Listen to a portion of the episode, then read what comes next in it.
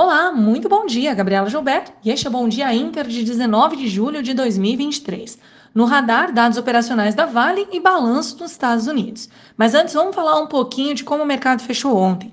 O Ibovespa encerrou o pregão em queda de 0,32% na contramão de seus pares externos. As ações da Vale recuaram à espera de seu relatório de produção e vendas e os papéis da Petrobras também tiveram perdas, pressionando a Bolsa Brasileira. O destaque negativo ficou com frigoríficos após casos de gripe aviária em Santa Catarina, que levou à suspensão da importação de carne de frango pelo Japão. Em Wall Street, as bolsas fecharam no azul, repercutindo resultados acima do esperado de Bank of America e Morgan Stanley.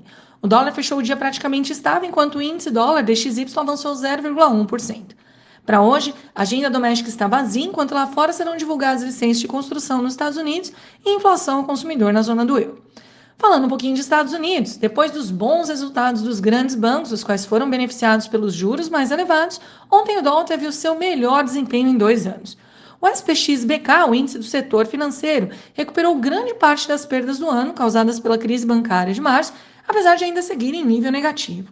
Hoje, os mercados aguardam balanços de Goldman Sachs e atentam para resultados da Tesla, que bateu recorde de vendas com estratégia de volume sobre preço. Veremos também balanços de Netflix e IBM. Agora, indo lá para o outro lado do mundo, falando um pouquinho de Ásia, as bolsas lá ficaram mistas nesta madrugada, enquanto os dados econômicos mais fracos na China.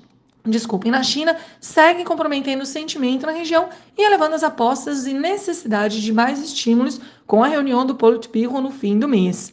Com grande exposição à China, a Europa também aguarda ansiosa as decisões e diretrizes da reunião anual do Partido Comunista Chinês.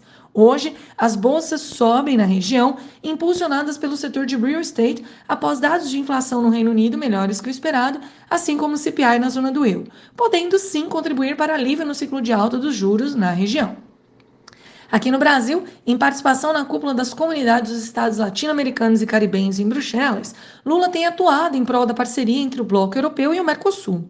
Em coletiva, o presidente também falou sobre unificar o Brasil pós-eleições e negou mudanças na direção da Petrobras. Ontem, a Vale soltou seu resultado operacional com números melhores, mas ainda deixando a desejar em vendas de minério de ferro, com demanda na China ainda enfraquecida. Na abertura de hoje, o índice DXY tem leve avanço, futuros em Nova York subiam, mas perdem força e os juros das Treasuries recuam. Petróleo está estável no aguardo de estoques nos Estados Unidos e com fraqueza na China, assim como minérios de ferro.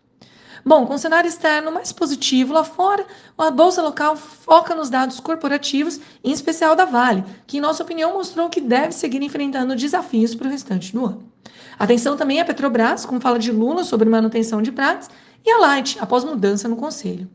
Pessoal, este foi o Bom Dia Inter de hoje. Tenham todos uma ótima quarta-feira e até amanhã.